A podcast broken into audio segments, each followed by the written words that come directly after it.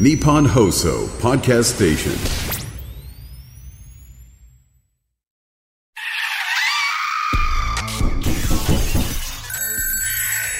島田秀島田秀平とオカルトさん島田秀平とオカルトさん島田秀平とオカルトさん第142回の配信です。日付変わりまして12月の23日でもうクリスマス。ね。でこのクリスマスまではね街なんかも緑と赤とかねクリスマスソングも流れてクリスマスムード一色なんですけどこれすごいよね。クリスマス終わった瞬間になんか年末モードに移行しません？もう百貨店とかのあの切り替わり。一日を境に急にこう年末の感じになるっていう。あのね切り替わりすごいなって毎年思うんですけどもね。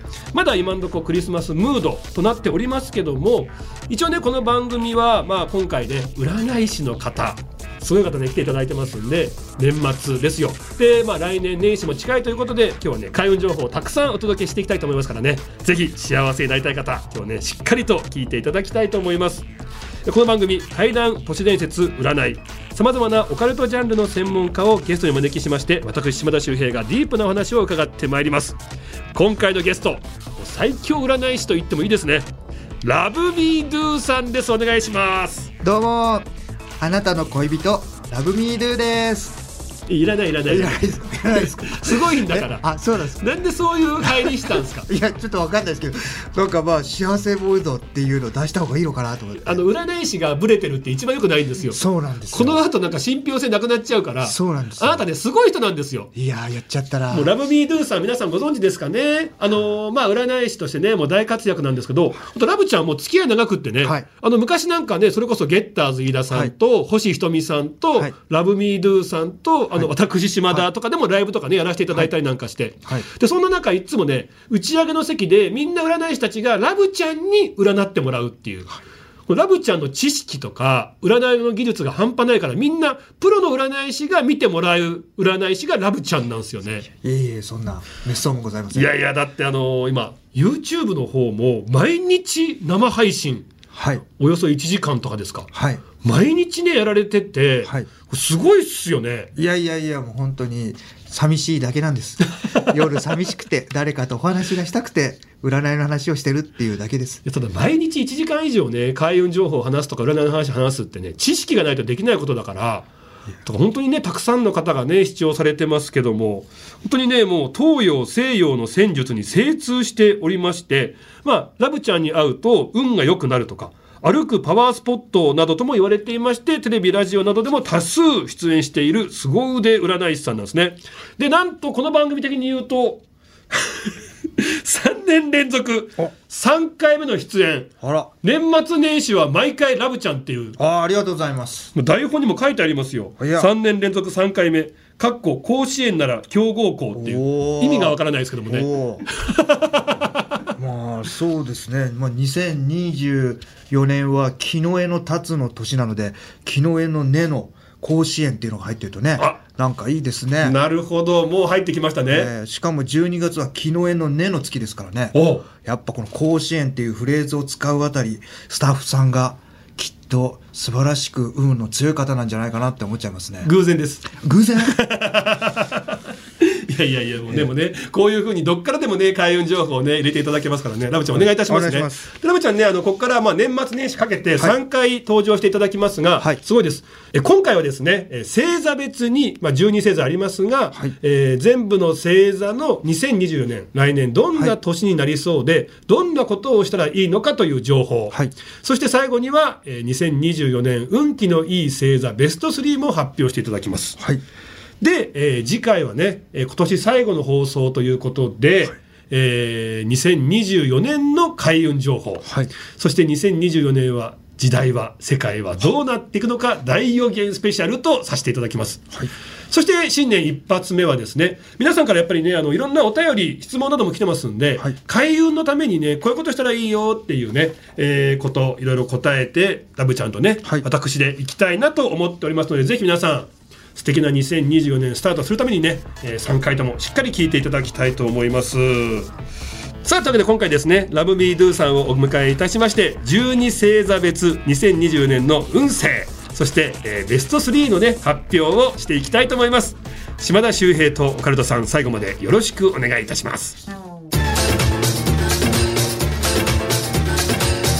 島田秀平とオカルトさん。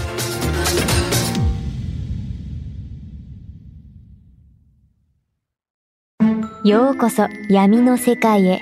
それはこの街のどこかで誰かが体験した秘密の物語。怖いライトゾーン。福原遥がご案内します。詳しくは日本放送ポッドキャストステーションで。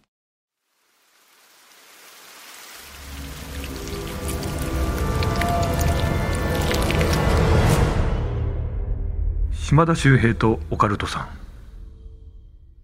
さあラブミードゥさんお願いいたします。はい2024年も近いですけどもね、はい。えー星座別にはい。皆さんもね、ぜひちょっとねちゃんとチェックしてくださいよ。メモしてくださいよ、えーこんな年になりそう。さらにこんなことをしたらいいよというねアドバイスしていってほしいなと思いますが、はい。さあどんどんいきましょう。まずはお羊座、はい。3月21日から4月19日生まれの方なんですけどもどんな2024年になりそうでしょうかね？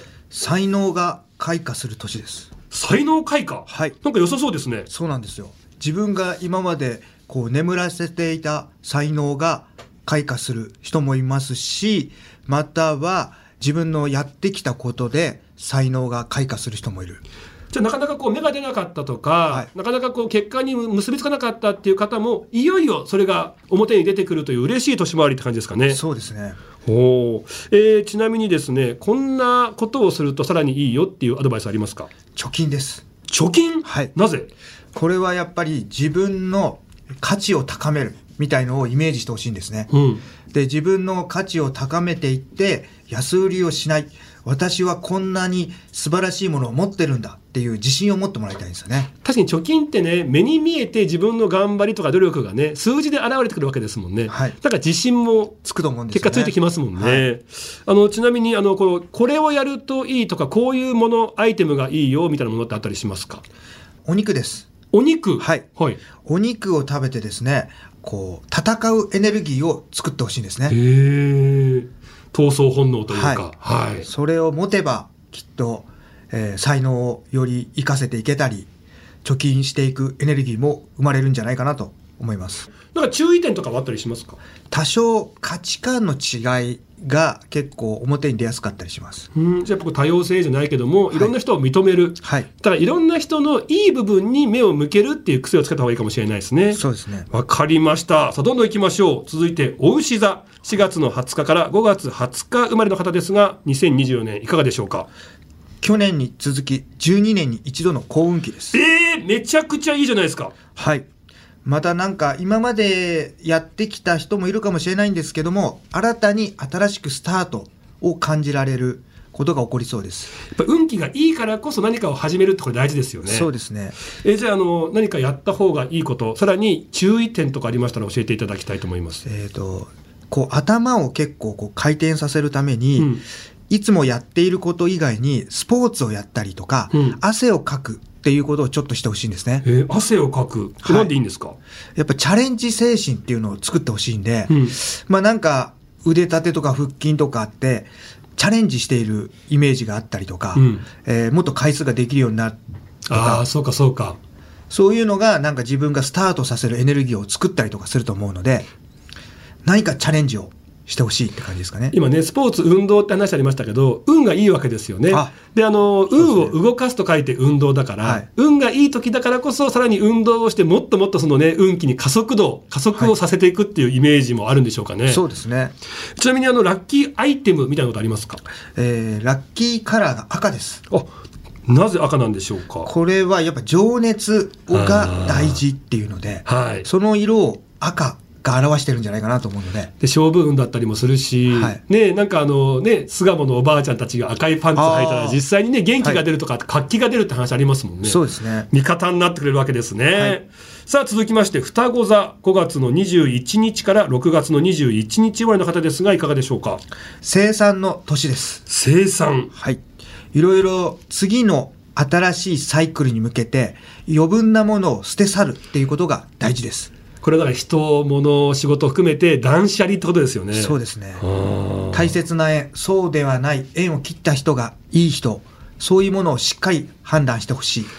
向こう10年とか長いスパンでなんかこの場所はワクワクするのかとか、はい。この人は必要なのかとか、はい。この関係は断ち切った方がいいんじゃないのかとかねいろいろこう思ってる部分あるかもしれませんがそこで少し非常にもなってスパッとこう断ち切るっていう。そうですね。だからまあそれは冷たいとかじゃなくって自分の未来のために必要なわけですね、はい。これやっといた方がいいよとかありますか？そうですね。できたらお魚を多めに食べるっていう。えー、なぜでしょ生産の年なので、うはい。まあ、水で洗い流してきれいになるっていう意味で、うん。まあ、滝行とかもいいんですけども、ええ。ーやっぱり水の中に生きている生物お魚。それを食べることでこう無意識が何か水で洗われてる感を感じるんじゃないかなと思いまして、えーよくね洗い流すはい。水に流すって言いますもんね、はい。えじゃあ水族館とかはい。行くとか、海眺めるとかどうですか？ああとてもいいと思いますじゃあね水の近くが結構ラッキースポットかもしれないですね。そうですね、えラッキーアイテムとかありますか？えーラッキーアイテムは靴です。靴、はい。なんででしょ新しい靴を履いて次のサイクルに向かう準備をこうしてほしいっていう感じですかう、ね、うん。やっぱり運はね、はい。運ぶと書いてね運ですからいろんな場所に足を運んでいいご縁とか、はい。チャンスにねこうたどり着くわけですけど靴っていうのはねやっぱり自分を運んでくれる幸せへ導いてくれるアイテムですからね、はい。やっぱすごく大事になってくるんでしょうね。そうですね。ぜひ皆さんね、新しい靴、新調しましょうね。えー続きまして、カニ座、6月の22日から7月の22日生まれの方ですが、いかがでしょうか？変革の年です。変革、チェンジ？チェンジですね、はい。まあ、いろいろ転職したいって思う方もいるだろうし引っ越しをする方もいるかもしれません。は状況が180度変わる人やうん。部署移動などがあるかもしれません、何かこう変わっていくこと自分が考えていなかったことで変わらざるを得ないきゃいけないことがありそうなんですねあ。これ、あの、ネガティブに捉えずに、はいそのチェンジや変革っていうのは、長い目で見ると、自分にとってプラスになるってことですか？そうですね最初だけちょっとうん嫌だなと思うかもしれないんですがやってみてよかったって結局思えるのでぜひその変化を受け入れてください。怖がらずにね、ははい。い自分にとってこう必要なチェンジなんだってことですよね。はい。あのやっておくといいことなんでしょうか？家電を買い替える。はい。スマホの機種変などですかね。この最新機器に強くなる。時代が変化していってるそれに敏感になることが重要だなるほど。今ね、なんか物とか家電なんかもめちゃめちゃ進化してますもんね。そうですね。こんな便利になってんのっていう。うん。それにこうね、えー携わることで、触れることで、まあ、新時代に向けて、なんか自分の体を慣らしておくっていうか、はい。ってことですよね。そうですね。えーラッキーアイテムとかありますかね？スパイシーな食べ物です。え、スパイシー？はい。なんでですか？やっぱ刺激が必要。変化する。なんか自分を変えるには刺激あとやっぱりほら、ね、スパイシーな食べ物を食べると汗がバーって出てきて中からね、どんどんどんどんこうなんか出てくるじゃないですか、はいなのでまさにこう悪いものも外に出て、はい気分一新ってことにつながっていくんでしょうかね。そうですねはい。さあ続きまして獅子座です。7月の23日から8月の22日生まれの方ですがいかがでしょうか？結果を出せる年ですへえ。今まで頑張ってきたものの成果が出るでしょう形になるとか、はいまさに花開くみたいな。はいえーいいですね。特に仕事運が高まってます仕事運いいんですね。これやった方がいいよってことあります？あと要注意なこと。えっ、とまずは友達の誘いや楽しい誘いがあってもそれを断ってでも仕事にエネルギーを使った方がいいです断るんだ。はいなんか普通ね、そういうのどんどんね、誘いに乗ってった方がいいよっていうイメージもあるんですけども、はい逆に断ることが大事。ストイックさが運気を高めます。へえ、仕事に力を向ける、まあ勉強とかね、はい。ストイックに頑張ることが大事なんですね。やはり何かを身につけるためには自分の時間を確保しないと。すごい今力入ってましたけども。はいすいません。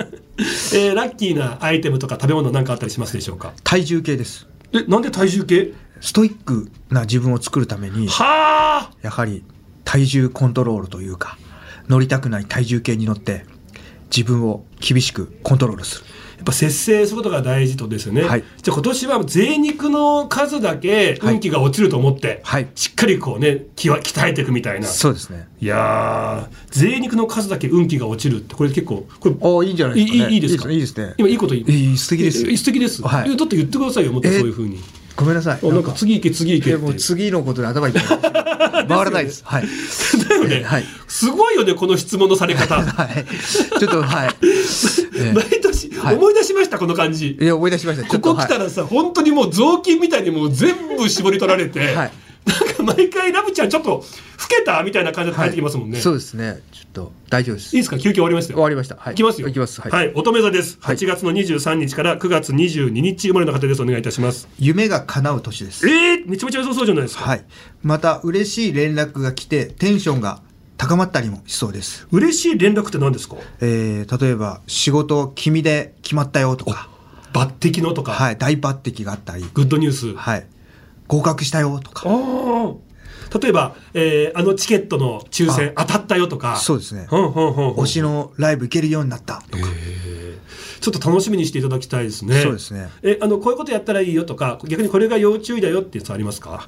目標設定をしっかりしないと、うんただ怠けて終わってしまいそうなんですね。あ、夢が叶うだけに、だってはい目標ないと夢叶いませんもんね。そうですねそうか、目標設定をしっかりと。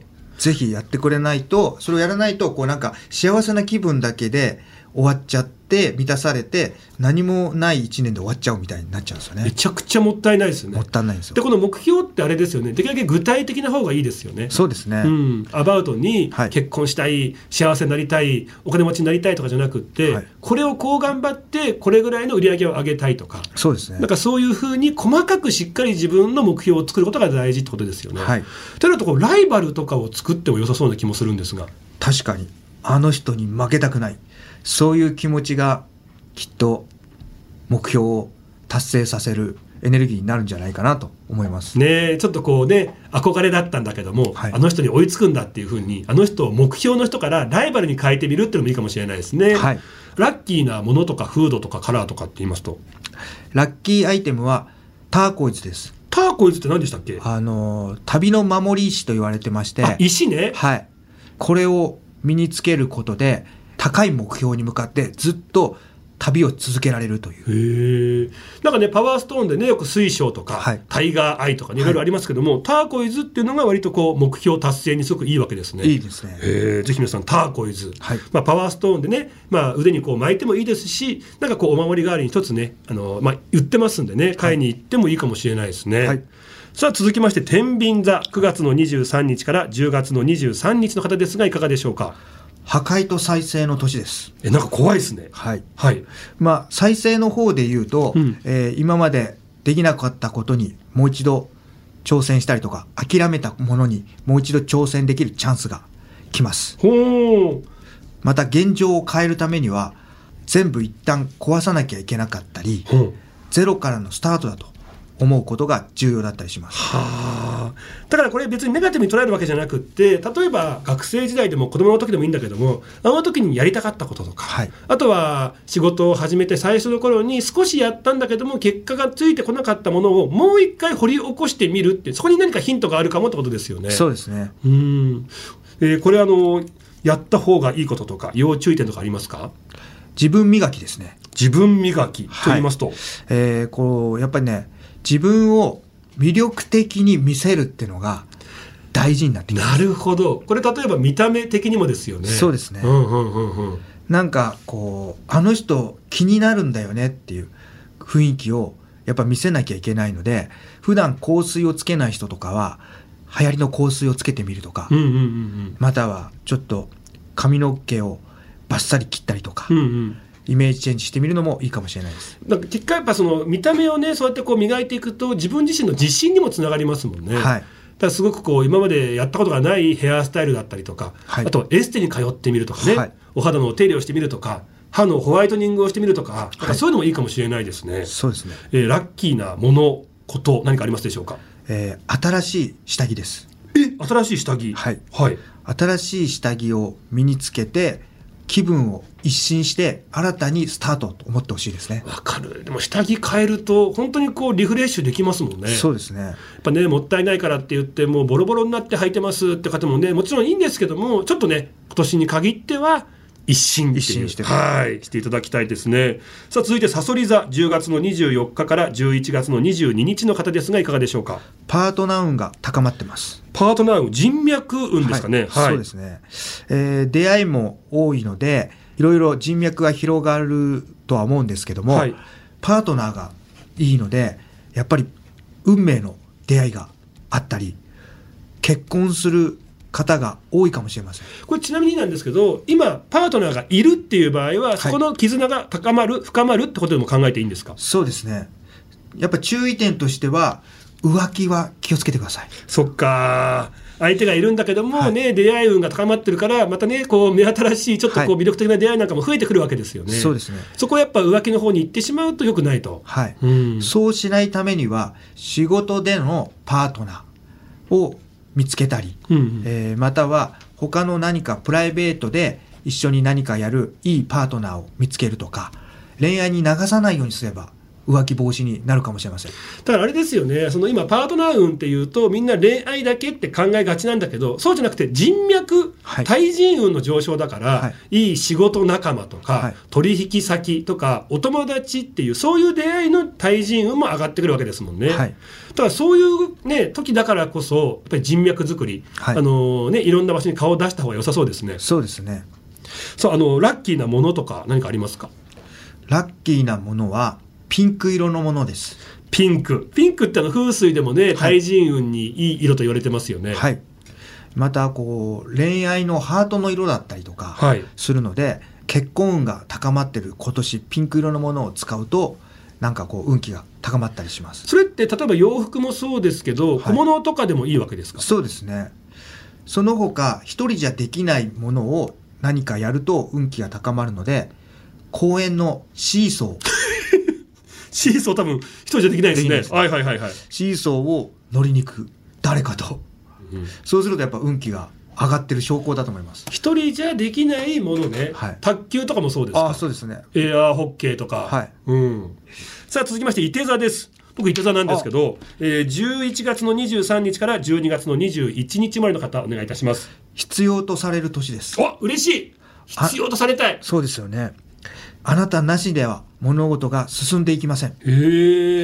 ただ頑張りすぎてしまうので、はい。キャパオーバーにだけ気をつけてください。それはやっぱりこう体調面の不調にもつながってくるわけですか？そうなんですよ、えー神経質になったり気を使いすぎたりとかして、うん。ストレスを溜めやすくなっているので何でストレスを発散するか。これが重要になってきます。発散法をね見つけるってことですよね、はいえーこれやった方がいいよとかは今ねお聞きしたのでじゃあラッキーなこと何かありますか？酸っぱいものを食べてください。酸っぱいもの？はい。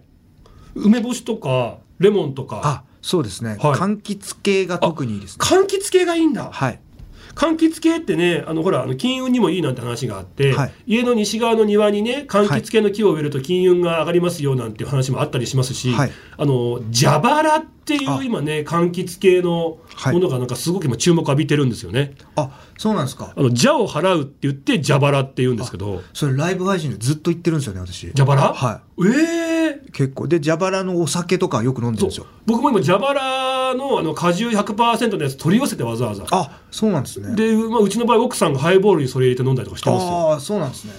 蛇腹のお酒いいですよね。蛇腹ね、ああ確かにあれねなんか物自体もすごく運気良さそうだし。そうなんですよ。コンビニで売ってますからね蛇腹キャンディーそうそうそうそう。ね。蛇腹。まあ酸っぱい柑橘系がいいわけですね、すぐねまた買いたいと思います、はい。えー続いてヤギ座。12月の22日から1月19日生まれの方です。お願いいたします。パフォーマンス能力がアップしてます。パフォーマンスのはい。こう自己表現がうまくいって周りから注目されたり人気運が高まったりします。じゃあなんか自分の順番が来たと思って遠慮しないってことですね、はい。自信を持って一歩前に出る勇気が必要って感じ。はい。うん。SNS とか積極的にアピールしていくことが重要です。なるほど。SNS とかね。はい。はいはいはいこれやった方がいいよとか要注意点ってありますか？遊園地に行ったりテーマパークで遊んでください。あこれがいいわけね。はい。へえなんか楽しい思い出に行くと SNS に、えーアップしたくなったりとか、うんうんうんそういう気持ちが生まれると思うのでたくさんなんか遊ぶ場所に行ってほしいです。キラキラした場所でね、はいちょっとこうリア充みたいな、はいそういうのがたくさんこう体験できるような場所や経験というのがじゃあ良さそうな感じなんですかね。はい、えーラッキーなものとかっていうと？子供が好きなキャラクターグッズへえ。最近ねあのポケモンカードとかも流行ってますけど、はいはい。ああいうなんかいろいろカード類もいいですし、ええなんかアンパンマンのキャラクターだったりとかなんかそういうものを持ってると子供が「うわ見せて」とか、うん。いろいろ注目されて人気になれたりとかするので子供が好きそうなキャラクターグッズをいろいろ持ってたりするといいです。ちょっとなんか小物とかね、はいキーホルダーとかじゃないけどもね、はい子供があってこうね、はい目を引くようなものをね、ちょっとこう身につけてもいいかもしれないですね。はいさあ、あと2つです。はい水亀座1月の20日から2月18日生まれの方お願いいたします。運気が安定する年です。安定いいですね。今まで不安定だった方もはい安定してきて、うん今後何か新しいことをやるための準備をする年になりそうです。なんかね、だからその、ある意味ずっとなんか大変だったなっていう人も、やっと落ち着いてくるっていうイメージですよね。はい。準備が必要なわけですね。大きな買い物をするのにもいい年ではい。家を買ったりうん。またはちょっと高いマンションに引っ越したりとか、うん。車を買ったりとかもいいかもしれません車や家、そんな結構大きな決断してもいい年なんですね。はい逆に要注意ってありますか？周りに流されない流されない。自分の考えを大切にしてください、わかりました。えーラッキーなものは、えールンバでいいのかな？あルンバ、あの、はい。えー自動お掃除ロボット。はい。その家のお掃除をすると運気が高まる年で今まで以上にいつも以上に風水を大切にしたり家をきれいにする。その心がけをすると運が高まりますお掃除グッズじゃ全般いいわけですね。はいでやっぱり何よりもやっぱ綺麗にするっていうね部屋を片付けるってこと自体の行動がめちゃくちゃいいわけですね。はいはいぜひ皆さん頑張ってください。さあ最後です。魚座2月の19日から3月の20日生まれの方お願いいたします。コミュニケーション能力がアップしてますへえはい。誰とでもうまくやれたり苦手だなと思ってた人ともちょっと打ち解けることができたりその人たちが急にいなくなったりとかして過ごしやすい環境になりそうであす自分にとっていい環境が整う年ってことですね。はい。でまあ今言いましたようにずっと仲直りしたいんだけどもできなかったっていう人とも仲直りする今年はチャンスってことですね。はい。えーちなみにこれやった方がいいよとか要注意って何かありますか？勉強したり本を一冊読み終えてください。なんか資格取るとか、い。そういうのがいい年なんですか？そうですね。へえやっぱなんかこう身につきやすい年なんですかね？はいそれが話のネタになったりとかして、えーコミュニケーションツールとかなって会話を盛り上げやすくなったりとか広げやすくなったりするかなと思います。じゃあちょっとこのねあの本屋さんとかね、はい。行ってちょっと一冊ね気になる本まずねちょっと手に取っていただきたいですね。はい。今ちょっと出ちゃったんですけどラッキーなものとか何かあったりしますか？ラッキーアイテムはことりっぷ。ことりっぷって何ですか、なんかまあ旅行ガイドブックとしたらいいですかね、おはい。えーここ知ってるとかこういうとこあるんだけどすごくない？とかなんかそういう話題を提供にできるもの、まあ、パワースポットが載ってる雑誌とかでもいいかもしれません、おあとなんかそういうことで言うと美味しいねなんかご飯屋さんがたくさん載ってるグルメマップとか、はい。だからそういうのも良さそうですね、はい。なんかちょっとじゃあ情報通になって自分がなんかその情報の発信源になれるような、はい。ネタがたくさんできるような知識をインプットしておくことが良さそうですね。そうですね。はいありがとうございます。12星座終わりましたけども。はい大丈夫です。完全にぐったりしてますよね。はい。ラブちゃんの運気下がっちゃった感じするんだけど大丈夫？大丈夫です。上がってるよね。上がってます。こっからです皆さん、はいはい。2024年のえー運気のいい星座ベスト3、はい。3位から発表していただきたいと思います、はい。さあ皆さん入るんでしょうかね。第3位お願いします。はい。第3位はサソリ座です。サソリ座。はい、はい。どんな年でしょうか？バランスよく物事をうまくやっていける年です一番いいですね。はい。うん。何をやってもいい感じでいい距離感でできるのでうまくやれるんじゃないかなと思います。あ問題なく過ごせそうなね素敵な一年になりそうですね、さあ続きまして第2位の方何座でしょうか？お牛座です。お牛座。はい。はい、なぜ？金運が高まってます、金運。はい。えーもしかしたら大金星を上げるとか、えーまたは賞金をゲットするとかそういうのもありますし給料がアップするなどがあるんじゃないかなとか。いいですね、なんかしかもね、あの12年に一度の幸運期が引き続きね、来てるというおいしさですからね、はい。第2位、えでもここで第2位なんですか、はい。第1位お願いします。第1位は双子座です。双子座、はい。おめでとうございます、双子座の方ですが、えーどんな年でしょうか、5月26日から12年に一度の幸運期になります。ここでね、はい。お家から双子に切り替わるわけですね。そうです。はあ、なので双子座の皆さんは2024年何か新しいことに挑戦してくださいはい、ありがとうございます。というわけで、すべての星座、そしてベスト3もいただきました。ベスト3は、3位がサソリ座、2位がお牛座、1位は双子座の方です。おめでとうございます。以上、12星座別の開運アドバイスでした。日本放送のオカルト情報。報道部に忍者がいます。島田秀平とオカルトさん。さあ島田秀平とオカルトさんそろそろお別れのお時間でございます。疲れたでしょ？いえ全然全然。マジマジ全然申し訳ないですよ。いえ大丈夫ですよ。質問攻め質問攻めで。いやもう本当に私体力だけが本当取り柄で 大丈夫ですちょっとげっそりしてますけど。大丈夫です。でも皆さんね、やっぱり今日のラブちゃんの話聞いて、いやもっと細かく知りたいとかっていると思うんですよ、はい。そんな方ご安心ください。今ね5本の方がはい。出たばかりでして、はい。こちらちょっと説明していただいていいですか、はい、えー月と龍が導く守護龍占い2024という本が出てます。こちらはですね、自分の守護龍を知っていただいて、えーその守護龍の毎日の運勢が載ってます。これを読むと2024年とても運気が高まるので、ぜひ買ってね。大丈夫かな？ね、占いの時あんだけ流暢だったのにねいや。自分のお知らせ結構苦手っていうね。島田君言ってくれた方がいいんじゃないのかな？あのこちらですね、あの何がすごいっていうのが、皆さんあの早見表がありまして、自分の生年月日でですね、これ本ね10冊あるんですよ。はい。で、えーまあ守護竜占いとありますけども、いろんな竜があるんですね。戦うの竜とか、救いの竜とかね、これが10種類ありまして、自分がどの竜かってことを調べて自分の一冊を買っていただきたいんですね。はい。で見ますと、もう本当に365日毎日こういう日ですよ。今日はこれやったらいいですよっていうのが全部書いてありますんで、まあね1年の素敵なあなたのお守りになること間違いないと思いますんで。でも10冊あるからね、これは分かりやすく言うとあのゲッターズ飯田さん方式ですよね。そうです。そう。ゲッターズ飯田さんの本の隅の方にあのありますので。そこをなんとか探していただきたい感じですかね。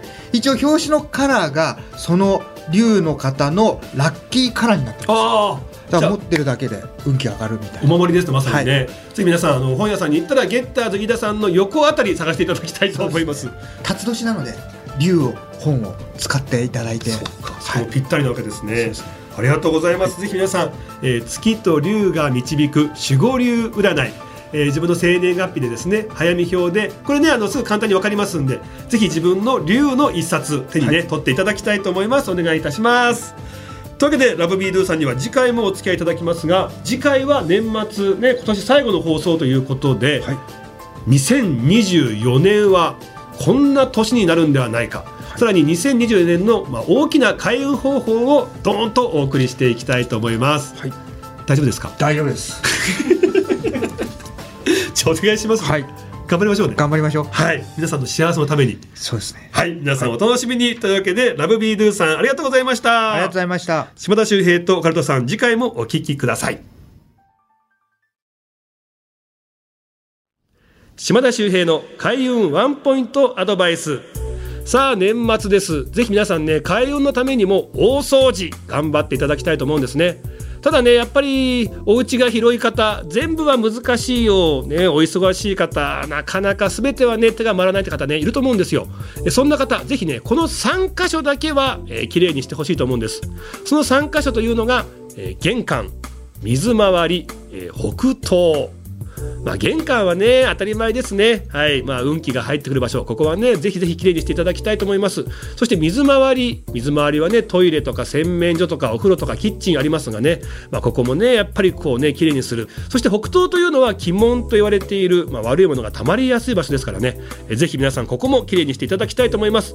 ぜひお忙しい方玄関水回り北東ここだけはね、えー掃除を頑張って、えー素敵な2024年迎えてほしいなと思います。島田秀平とオカルトさん。